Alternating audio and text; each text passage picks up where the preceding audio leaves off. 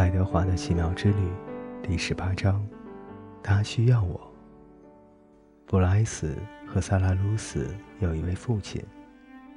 第二天清晨，天空还是灰蒙蒙的，变幻莫测。萨拉鲁斯正从床上坐起来，咳嗽着。这时，父亲回来了，他揪着爱德华的一只耳朵，把他提了起来，说道：“我从来没有见过这玩意儿。”他是个婴儿娃娃，布莱斯说：“我看他可不像什么婴儿娃娃。”爱德华被揪着另一只耳朵提着，内心万分惊恐。他可以肯定，就是这个男人把陶瓷娃娃的头踩得粉碎。詹丽斯·萨勒鲁斯一边咳嗽着，一边说道：“他伸出双臂，他是他的。”布莱斯说：“他是属于他的。”那位父亲失手把爱德华吊在了床上，布莱斯马上把小兔子捡起来递给萨拉鲁斯：“不会摔坏的。”父亲说：“没有关系，一点关系也没有。”“很有关系。”布莱斯说。“哼，别跟我顶嘴。”父亲说着，抬起手抽了布莱斯一个嘴巴，然后转身离开了小屋。“别担心，布莱斯。”对爱德华说：“他只不过是个欺软怕硬的家伙。再说，他很少回家的。幸运的是，父亲那天没有再回来。布莱斯去干活了，而萨拉鲁斯一整天都躺在床上，把爱德华抱在膝盖上，玩着一个装满纽扣的盒子。很漂亮吧？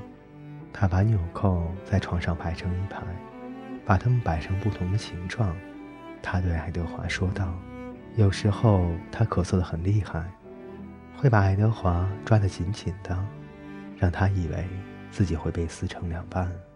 在咳嗽发作的间歇，他还喜欢吮吸爱德华的一只耳朵。在正常情况下，爱德华会觉得这种侵扰和缠人的行为很让人讨厌，可对于萨拉鲁斯来说，却是情有可原。”他愿意照顾他，他愿意保护他，他愿意为他做的更多。那天晚上，布莱斯回来了，给萨拉鲁斯带回来一块饼干，给爱德华带来一团麻绳。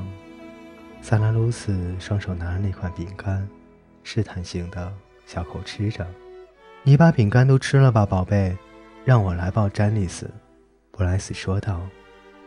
我们要给你一个惊喜。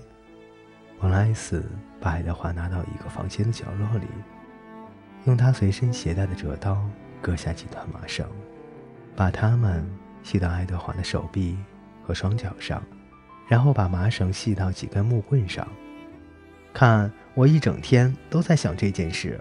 布莱斯说：“我们要让你跳起舞来。”萨拉鲁斯喜欢舞蹈。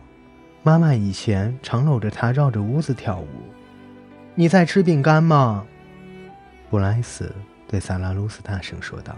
“嗯嗯。”萨拉鲁斯说，“你接着吃，宝贝儿，我们要给你个惊喜。”布莱斯站了起来，闭上你的眼睛。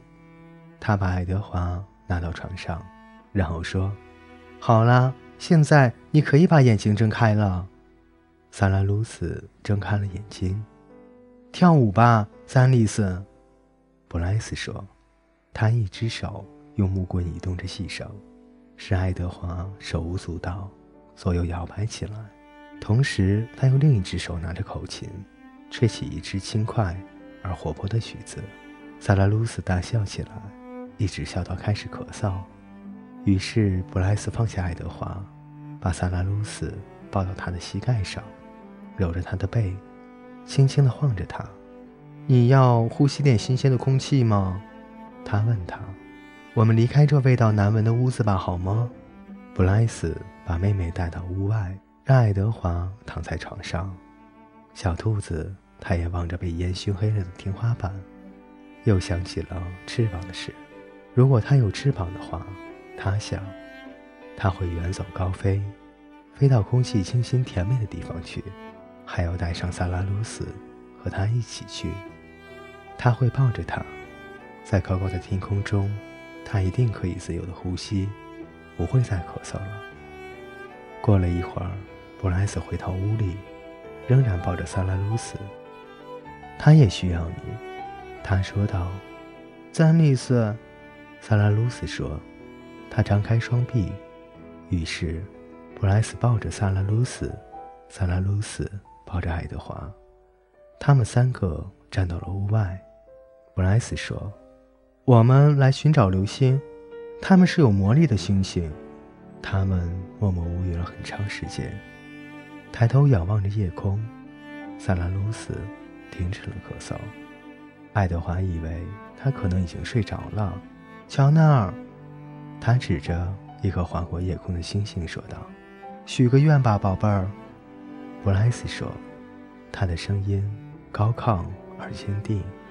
那是代表你的星星，你想要什么都可以许愿。